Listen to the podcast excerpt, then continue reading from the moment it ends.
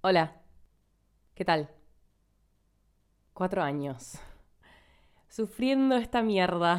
Nunca pensé que iba a estar grabando un episodio sobre esto. No sé cómo empezar. Bueno, claramente de todos los temas que toqué en todo mi podcast, este es el más difícil de abordar. Esto es algo, es una historia que como toda historia tuvo su desarrollo desde sus inicios hasta sus peores momentos y sus momentos más oscuros, hasta su decisión de recuperación y su proceso de recuperación. Arduo. Em, es algo que solo personas cercanas a mí saben o gente con la que sentí confianza en algún momento como para charlarlo o que me ayuden en una situación puntual o lo que sea.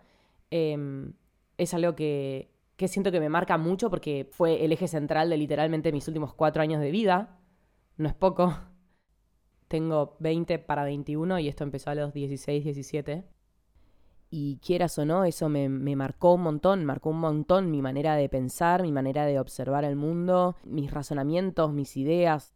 Em, me hizo sufrir un montón, entonces me hizo vivir un montón y aprender un montón y sentir un montón, como nada, quieras o no, es algo que me atravesó por mucho tiempo y de una manera muy profunda, o sea, no fue superficial entonces, nada, quieras o no, sí, es parte de mi historia, es parte de mi persona, pero ya no quiero que lo sea más.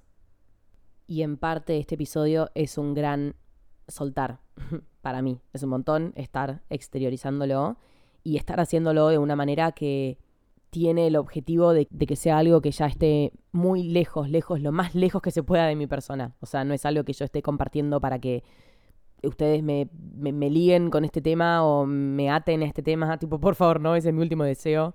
Lo que quiero hacer es un poco soltarlo, tipo, literalmente no se define con otra palabra, soltarlo. Creo que todos entendemos el concepto, creo que todos entendemos el término, así que porfa, ayuden en este camino. Lo único que quiero hacer es soltarlo, tirarlo al tacho, suficiente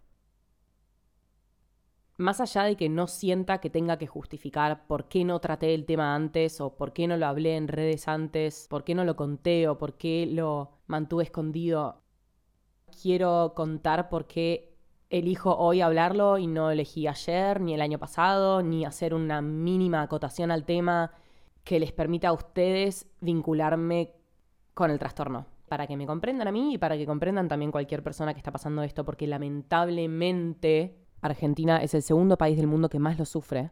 Y yo soy argentina. Ah, ¿cuáles son las probabilidades? eran altas. Las probabilidades eran altas. Ay Dios, ya está. Literal no queda nada más que reír, boludo. Ya lloré cuatro años enteros. Lol.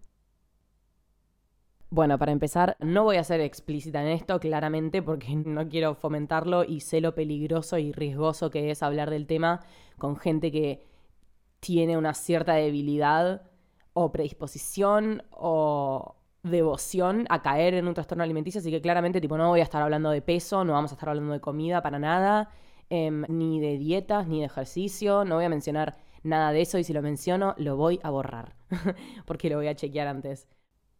Es un tema súper delicado. Em, ay, ya siento que me voy a largar a llorar.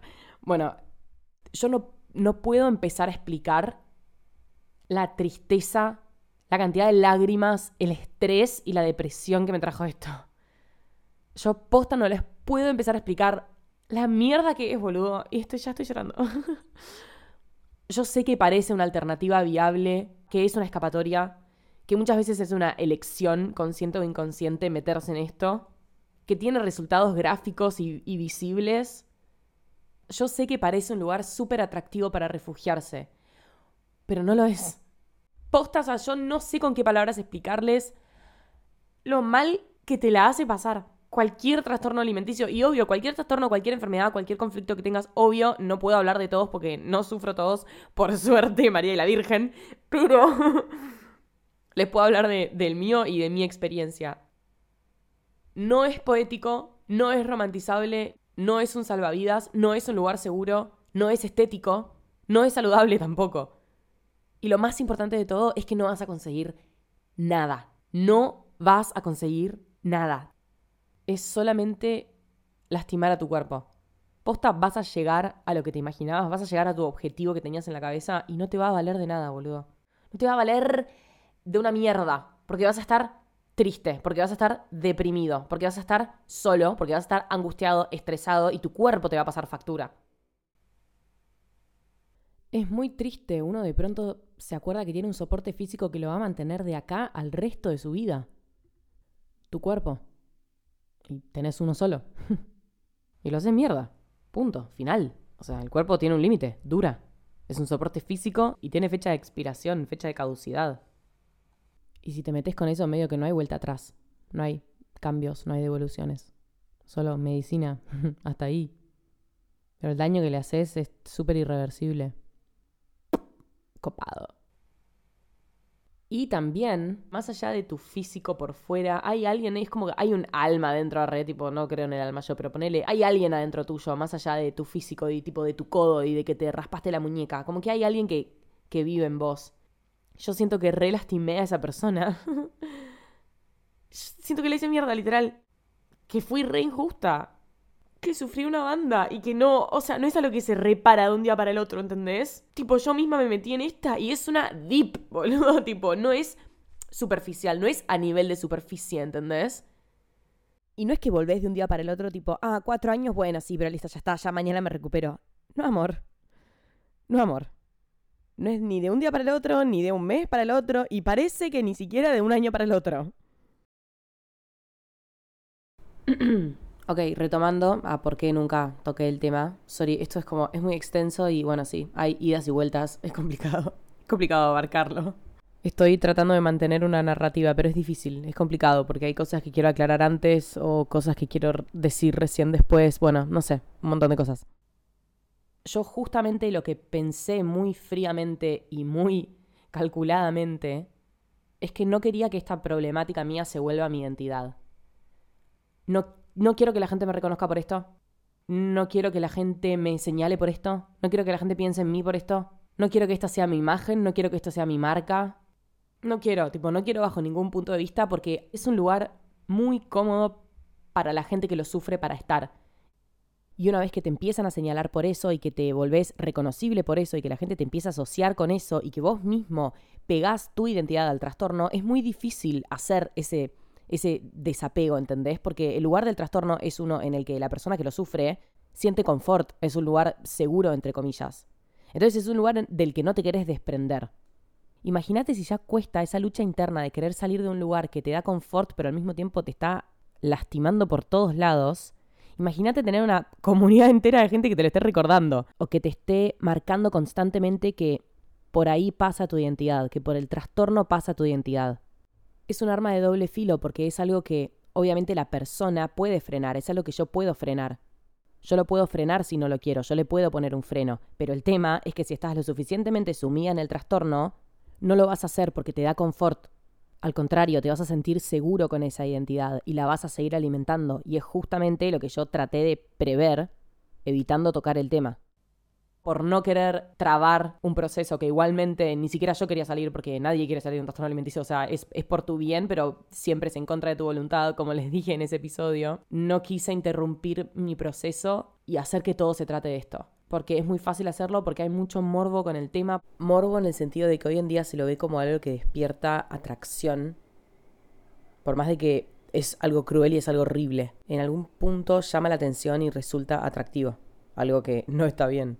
Es un ambiente como que lleno de miradas y de suposiciones y de rumores y de chismes y de secretos de trastornos alimenticios. Están súper romantizados en TikTok para empezar. Están súper romantizados. Romantizados quiere decir que se los disfraza de algo amigable o de un lugar seguro, de un lugar al que aspirar. Se lo fomenta en Pinterest, en Instagram, no sé, en todos lados. Porque a la gente le gusta y a la gente le gusta hablar y a la gente le gusta chismosear y se trata de cuerpos, imágenes, redes.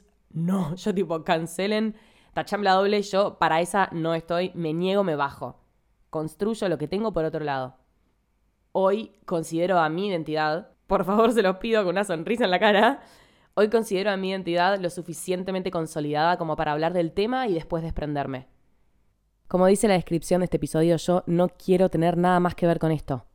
Yo no soy esto, yo no soy esta mierda porque yo ya fui esta mierda y no lo quiero ser más en toda mi puta vida.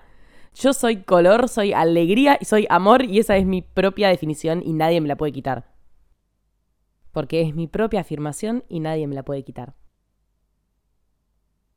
Soy consciente de que, habiéndolo hablado antes, podría haber ayudado a alguien.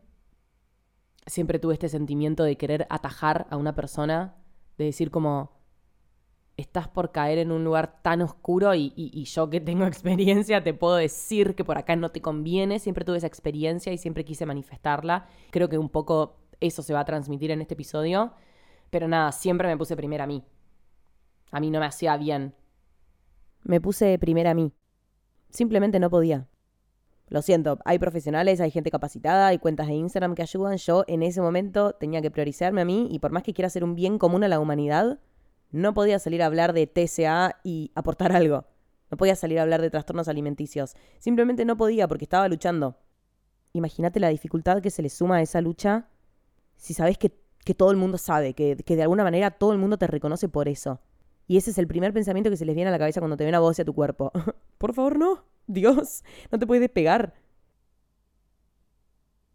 Cuestión, como les dije, no me esperaba hablar de este tema tan pronto, pero el otro día me llegó un mensaje. Creo que me abrió un poco los ojos y de pronto sentí que estaba lista para hablarlo. El mensaje dice lo siguiente, claramente no voy a leer el nombre de la persona. Era re pelotuda de pronto. dice, Hola, Hachu. No sé si vas a llegar a leer esto, pero escuché tu último episodio sobre la búsqueda del valor. Lo estaba haciendo mientras volvía de la facultad. Mañana tengo nutricionista.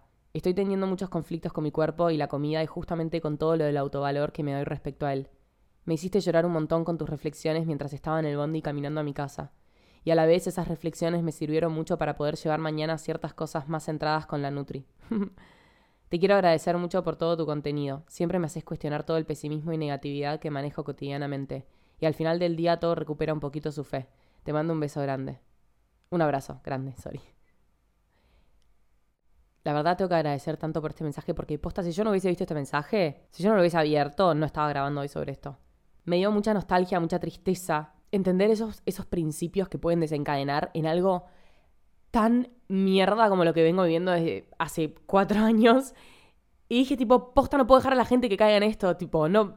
Si tengo una plataforma y tengo una voz, algo ya tengo que decir. Y perdón que me ponga re pasional, pero claramente se nota que lo viví en carne propia y que lo vivo en carne propia. Y posta dije, si yo le puedo ahorrar a una persona el infierno que es vivirlo, tipo, ya estaba, elijo hacerlo. Antes quizás no estaba preparada por todo esto que yo les acabo de contar. Pero cuando leí este mensaje, claramente hay algo que cambió en mí en estos últimos meses. Y dije, ya está, ya está, es hora. Amiga, una intro más larga no había, ¿no? Como 10 minutos haciendo la intro. Ahora sí, nos metemos. Entramos, comenzamos.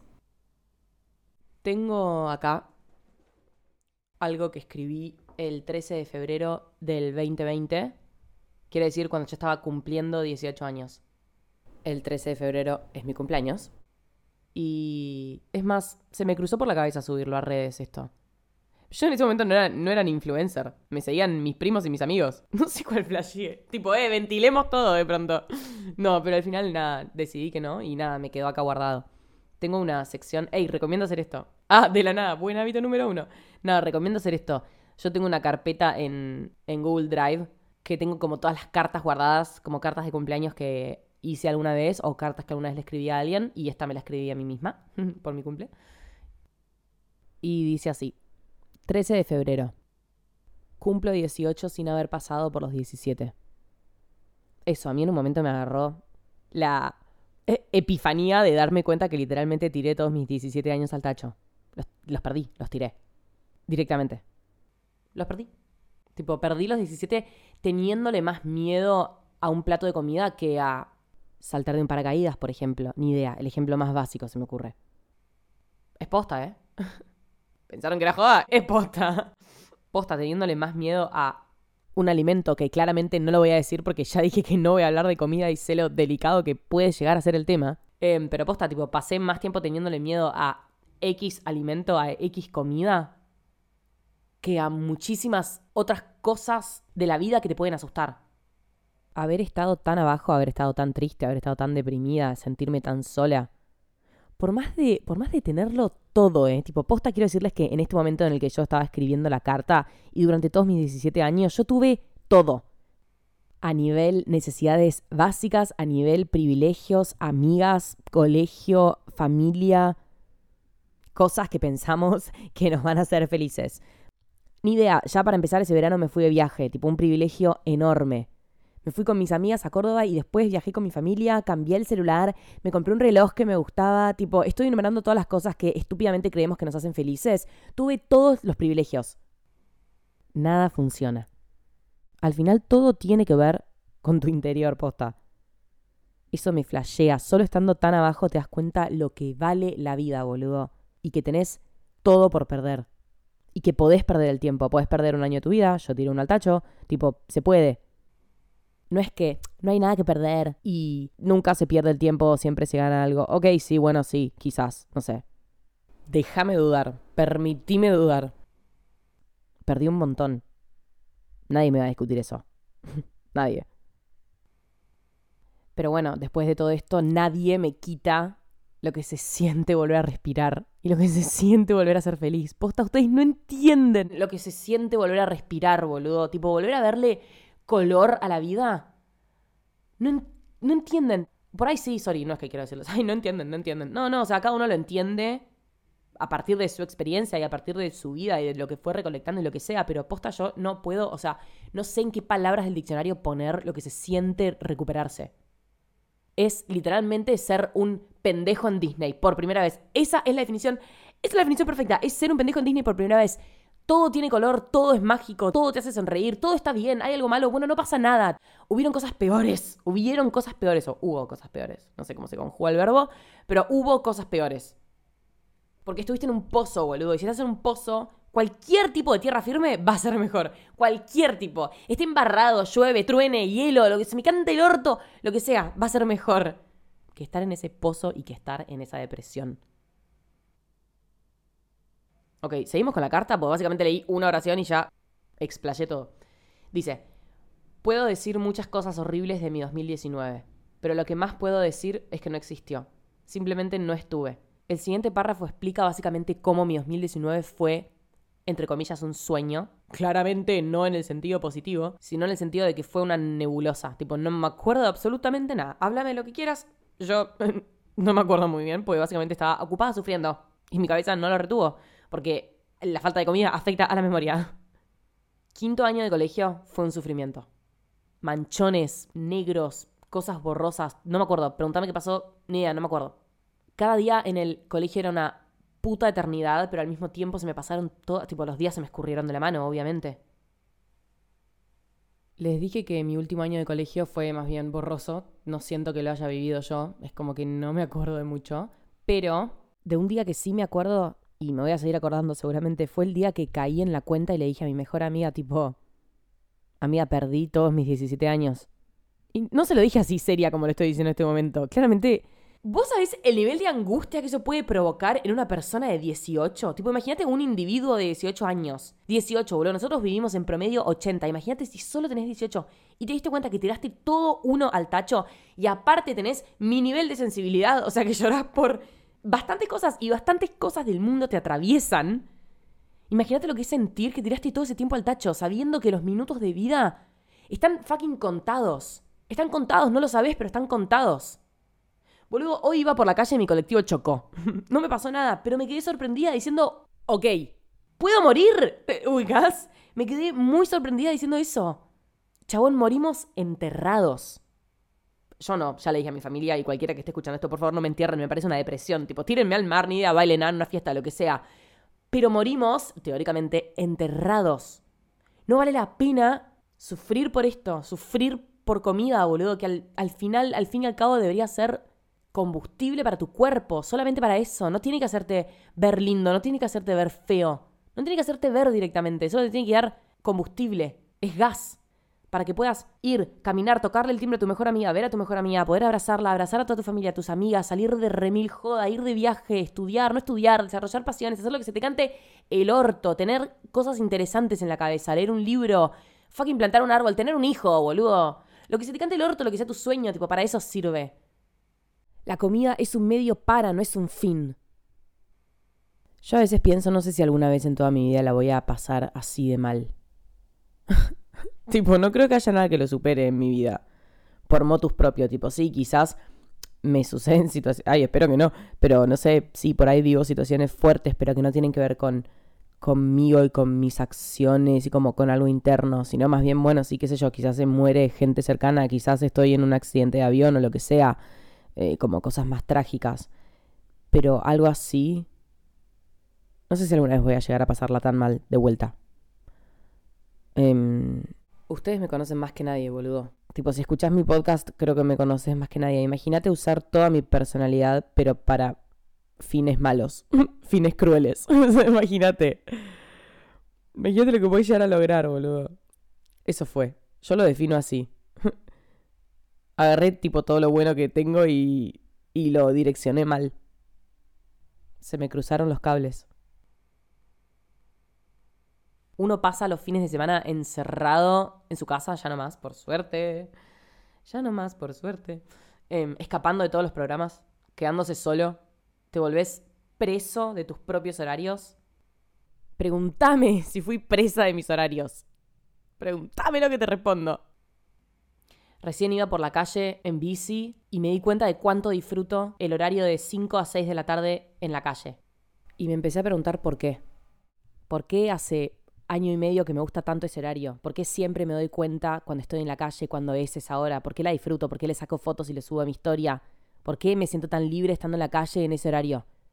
No es joda que todo esto era muy inconsciente, pero yo sabía que había algo del horario que me re gustaba y que me re daba cuenta y que resaltaba por encima de todos los otros horarios que estoy en la calle. Y me puse a pensar por qué. Y es muy fuerte haberme enterado por qué. Porque durante literalmente dos años y medio, hasta que pude empezar a flexibilizarme, todos los días de mi vida, en esa franja horaria, yo estaba haciendo otra cosa. Siempre. Y casi siempre adentro de mi casa. Que era literalmente tomar el té. y no podía correrme. Porque no podía permitir salirme de mi esquema, tipo de mi estructura. Tenía horarios que respetar. Durante tanto tiempo estaba tan ocupada, literalmente sufriendo, que me olvidé cómo se veía la ciudad con esa luz. Tanto que me da libertad volver a verla y fue libertad inconsciente, ¿entendés? Porque cuando lo volví a ver, no entendía por qué me sentía tan libre haciendo lo que en realidad tenía ganas en vez de estar respetando una estructura tan rígida y tan fría, un horario tan rígido y tan frío. Inconscientemente ahora el horario de 5 a 6 de la tarde en la calle es mi horario preferido porque durante mucho tiempo me lo tuve prohibido. Boludo, la primera vez que salí de, en ese horario a la calle dije, qué rara esta luz. Tipo, hace mucho no veo que el sol refleja de esta manera en los edificios. Hace mucho no veo la gente en este momento. Hace mucho no, hace mucho no veo este movimiento. Me puse a pensar por qué. Hoy volví a casa andando en bici en ese horario y no les puedo explicar la libertad que siento. No les puedo explicar la libertad que se siente salir y recuperarse. Es algo que, así como el trastorno te domina, bueno, la libertad que sentís al recuperarte es, te domina el cuerpo, es total. Es total y te hace tan feliz, boludo. O sea, mejor directamente no meterse, ¿no? Pero bueno, sí. Ya que estás adentro, mejor recuperarte. y esta es apenas una de las mil locuras que les puedo enumerar dentro de mi historia. Mil locuras. Posta que te pones a pensar y decís. No lo puedo creer. Con lo efímera que es la vida. Con lo corta que es la vida. Con lo poco que tengo. Sufrir un trastorno alimenticio es ser muy cruel con vos mismo porque es literalmente elegir una fuente de felicidad y prohibírtela. Yo antes de, de pasar por todo esto, básicamente, yo puedo decir, y la gente que estaba alrededor mía es completamente testigo, que yo tenía la relación más normal con la comida. Súper libre, o sea, no me interesaba, no, horarios, ¿qué es eso? Cantidades, ¿qué es eso? Menúes, me chupaba huevo, o sea, no, no voy a decir lo que hacía, lo que dejaba de hacer, porque ya les dije que no voy a hablar de comida, pero tipo, me chupaba huevo, o sea, tenía la relación más sana y amorosa para con la comida. Y en mi casa siempre fue lo mismo. Tipo, con mi vieja, cocinando siempre, sin drama. Yo tenía la mejor relación del mundo con la comida. O sea, una súper normal y súper llevadera. Y, nunca tuve conflicto. Y tipo, siempre hice gimnasia y tipo, fui saludable y nunca nada. Hasta esto, claramente. Claramente. ¿De qué se jactaba? ¿No? Pero por eso es que me duele tanto ver cómo me manejé conmigo misma. Porque elegí donde más me iba a doler. Elegí lo que más feliz me hacía y me lo prohibí totalmente. O sea, me ataqué literal muy ficcionalmente, pero clavé el cuchillo donde más me dolía. Y sin darme cuenta, uno se aleja de toda la gente que le hace bien y todo lo que le hace bien. Y traté de acercarme, tipo, traté de acercarme de vuelta, de salir a jodas, no sé qué, sí, o sea, salir a fiestas para volver a tu casa con frío y cansancio. Punto. Te aislás completamente de todo tu círculo. Mis amigas, mis amores, las amo. Si están escuchando esto, las amo con todo mi corazón. Mis amigas se reían y me invitaban a reírse con ellas porque estaban preocupadas por mí, verdaderamente, pero, pero ¿qué es una risa? Yo me acuerdo patente la semana de mi vida que volví a reír, que fue cuando decidí irme con mis amigas de viaje a Córdoba. Nos fuimos todas una semana y me acuerdo lo que se sintió volver a reír. Tipo, vos podés entender la locura que es, o sea, de lo que te priva un trastorno alimenticio. Ahora, ahora entienden mi bronca cuando digo que no puede ser algo que esté romantizado y que y que sea poético y que sea estético y que sea atractivo y que se promocione y que se difunda y que se divulgue y que se fomente y que se incentive. Me acordé de lo que era volver a reír, tipo reír en algún momento en mí fue extraño. Cuando lo sentí de vuelta, tipo me dolió la panza de, de hacer algo que no venía haciendo. Sí, me reía una que otra risa, pero nada como ese viaje posta que... Posta fue volver a respirar. Viviendo con un trastorno alimenticio te volvés observador de lo que podrían haber sido momentos felices y graciosos. No invitar a nadie a tu casa, no querer salir, no querer viajar, no querer estudiar, no querer tu viaje de egresados. Yo no tuve viaje de egresados porque no. Porque no. Básicamente, si ya escuchaste hasta acá y no entendiste por qué no tuve viaje de egresados, no tuve viaje de egresados. Así em, me autodestruí. A tal punto que no me reconocí. Y a tal punto que los de afuera ya ni siquiera me reconocían. Y yo me sentí muy incómoda con eso porque no tenía persona, básicamente. Perdí mi personalidad, perdí mi humor, perdí mi energía, perdí mis ganas de ser, perdí mis ganas de amar, mis ganas de estar. Me perdí a mí misma, me puse muy triste y me sentí atrapada y sin salida. Y así me sentí durante mucho tiempo. Me perdí. Me recontra perdí por completo. Una vez que me di cuenta en, en, en el quilombo en el que me había metido y quise volver a tomar las riendas de mi vida, no pude. No supe cómo es un hecho. Psicológicamente no pude, tipo, no, no, no pude volver a lo que era antes. Me llevó todos unos putos cuatro años, ¿entendés? Por eso digo que no es que, ay, bueno, te metes y el día de mañana te querés recuperar, bueno, ya está, tipo, voy a poder. No, no, psicológicamente no podés, tipo, no te da la jeta para hacerlo, no sé cómo, no sé cómo explicártelo. Es angustiante, por eso te sentís atrapada y sin salida. Tardé un montón, pero me di cuenta de lo ciega que estaba, boludo. Dejé que pensamientos estúpidos, literalmente estúpidos, se consuman todo mi cuerpo, mi vida, mi tiempo, que son cosas que nadie nunca me va a poder devolver. Nadie. Mi salud del cuerpo y todo el mal que le hice, nadie me lo va a devolver. Ya está, lo perdí. Literal. Con los años aprendí a tener muy en claro que yo puedo volver a ese lugar en cualquier momento.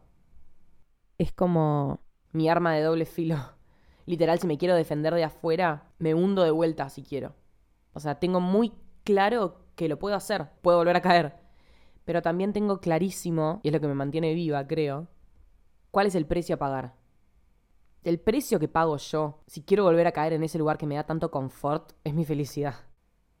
Literal, tipo, empecemos por ahí. Felicidad, por no decir mi estado de ánimo entero. No se puede ser feliz y tener un trastorno alimenticio al mismo tiempo. O sea, si te estás recuperando, sí. no, si te estás recuperando, sí, obvio. Pero digo, estar induciendo a un trastorno alimenticio y querer al mismo tiempo mantener tu felicidad, no se puede. Es un conflicto, es algo que te atormenta, literalmente te atormenta, como si la vida ya no fuese lo suficientemente difícil. Tiene objetivos que se pautan antes y que se creen posibles antes, pero no se cumplen. Ninguno, ninguno. Ninguno se te va a cumplir. No sé qué estás buscando si te metes en un trastorno alimenticio, pero no lo vas a conseguir. Sea lo que sea que estés buscando, no lo vas a conseguir. Es, es un falso camino. Lloro. No vale la pena todo lo que vas a perder en el camino. De verdad. Es una lucha muy solitaria.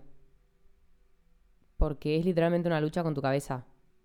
Sí, estuve rodeada de gente que me ayudó. Y me parece que es un buen momento para agradecerles. A cada persona que se animó a hacerle frente a algo tan grande como esto posta. Porque parece una pelotudez, pero no lo es. Arre, no parece una pelotudez. pero bueno. Eh, llega un montón de valor, tipo, de parte de tus amigas, de parte de tu familia, de parte de gente que quizás no estuvo tan cerca a mí, pero igual es como que me tendió una mano, diría una profesora de catequesis de un colegio católico, ¿no? no sé, me parece que es un buen espacio, más allá de que quizás hay mucha gente que, me ayudó en el camino y que quizás no vaya a escuchar este episodio, eh, hubo gente muy amable. No sé, que de pronto conectan con el nivel de sufrimiento que tenés vos y, te ayudan en algo cotidiano. O te dan el privilegio de, de tenerte paciencia o de preguntarte. Y eso para una persona que está sufriendo es enorme. Y es, es como un mimo, porque de pronto es un dolor que vos no puedes controlar, como que nada, es algo que te pasa y ya, obvio. Ojalá no me pasas, tipo, ojalá hubiese pasado mis últimos años conviviendo con la comida de la manera tan pacífica que hacen todas mis amigas y teniendo la relación pacífica que tienen con la comida que observo en el resto. Pues no, pues no, mi reina, no es tu caso. O sea, no fue tu caso, ya lo será. Eso es lo que quiero.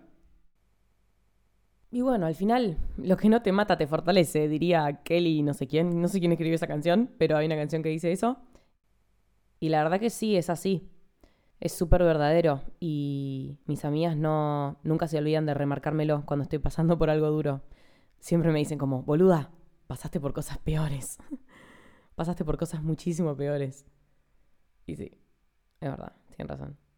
Creo que me hace ver la vida muy distinto. Fue verdaderamente una cachetada. Una larga y duradera cachetada. Pero una cachetada. Fuerte. Sí. Dolió. Duele, dolerá. Pero bueno en cualquier estadio de mi proceso haber escuchado a alguien que grabe un episodio así como este, estoy segura que me hubiese ayudado. Es tan profundo y tan arduo el trabajo, el esfuerzo y el sufrimiento de un trastorno alimenticio que un episodio no, no va a salvar a nadie. Pero sí, yo estoy segura que esto me hubiese ayudado un montón. Y en parte un poco se lo dedico a esa Jacinta que tanto sufrió. Bueno, basta, tipo, basta porque estoy llorando mucho. Basta, ya está. ya está. Ya no quiero llorar más. Espero que este episodio haya sido útil de alguna manera. Em, sea para mi yo del pasado, sea para una persona que está transitando esto, para alguien que piensa que es una opción viable y atractiva, quiero decirte que no, que es una mierda, tipo, anda a tejer, no sé, anda a hacer otra cosa realmente, que no, tipo, no te metas en este amigo porque no vas a conseguir absolutamente nada. Em, o para alguien que está cerca de una persona que sufre esto o que tiene pensamientos en relación a esto, para que sepa cómo ayudarla, em, lo que sea. Creo que estoy haciendo algo que está, o sea, que es moralmente correcto, creo. O sea, estoy contenta con la decisión de haberlo hablado. Y por mí, no sé, tipo, esta es mi historia. No me define para nada, para nada. Es un camino por el que no quiero seguir y ya, ya dije ya basta, tipo, ya dije ya basta muchas veces en mi proceso, pero fueron todos ya bastas como, ya bastas, ya bastas como graduales que me fueron acercando a donde estoy hoy. Em, y nada, es, o sea, simplemente aprendí que, que, eso, es mi talón de Aquiles, es mi debilidad, es algo a lo que voy a tener que estar atenta por, por algún tiempo más, pero eso no me va a quitar más felicidad, no me va a quitar más tiempo, no me va a quitar más energía, más risas, ni más libertad. Este es solamente un episodio más, como el de todas las semanas, y es, al fin y al cabo, una lucha mía, interna, como todos tenemos. Voy a insertar un clip de algo que ya dije al principio del episodio, pero que me deja tranquila repetirlo para dejárselos en claro, que yo no quiero tener nada más que ver con esto, así que lo voy a, lo voy a poner para que sus oídos lo escuchen una vez más por las dudas. Esto me va a hacer dormir tranquila. Ahí les va. Como dice la descripción de este episodio, yo no quiero tener nada más que ver con esto. Yo no soy esto, yo no soy esta mierda porque yo ya fui esta mierda y no lo quiero ser más en toda mi puta vida. Yo soy color, soy alegría y soy amor y esa es mi propia definición y nadie me la puede quitar. Me doy ternura. Ese, es mi manifiesto. Ese soy yo, tipo, convenciéndome de que no es un error grabar este episodio, que está bien hablarlo, que la gente no me va a relacionar con esto, que esta no soy yo, que no se va a volver mi identidad y que ustedes me reconocen y todos, mi familia, mis amigos me reconocen por un montón de otras cosas que no tienen que ver con esto. Porque ya basta. Creo que eso es todo lo que tengo para decir. Gracias por escuchar este episodio. Significa un montón para mí qué lindo que estén del otro lado y gracias por haberme dado todos estos minutos para que yo te transmita lo mejor que pueda y lo mejor que me sale desde lo más, desde la parte más genuina de mi corazón, mi historia de estos últimos cuatro años. Espero que te cuides y bueno, ahora sí. Cabezas arriba, quiero que sonrían, ríanse, la vida es una, como les dije, morimos enterrados, así que hagan lo que se les canta el orto Sean felices, amen, crezcan. Y bueno, nos vemos ahora sí en cualquier otro episodio que vayas a apretar ahora, porque tengo una gran cantidad. Te amo. Chao. Un beso enorme.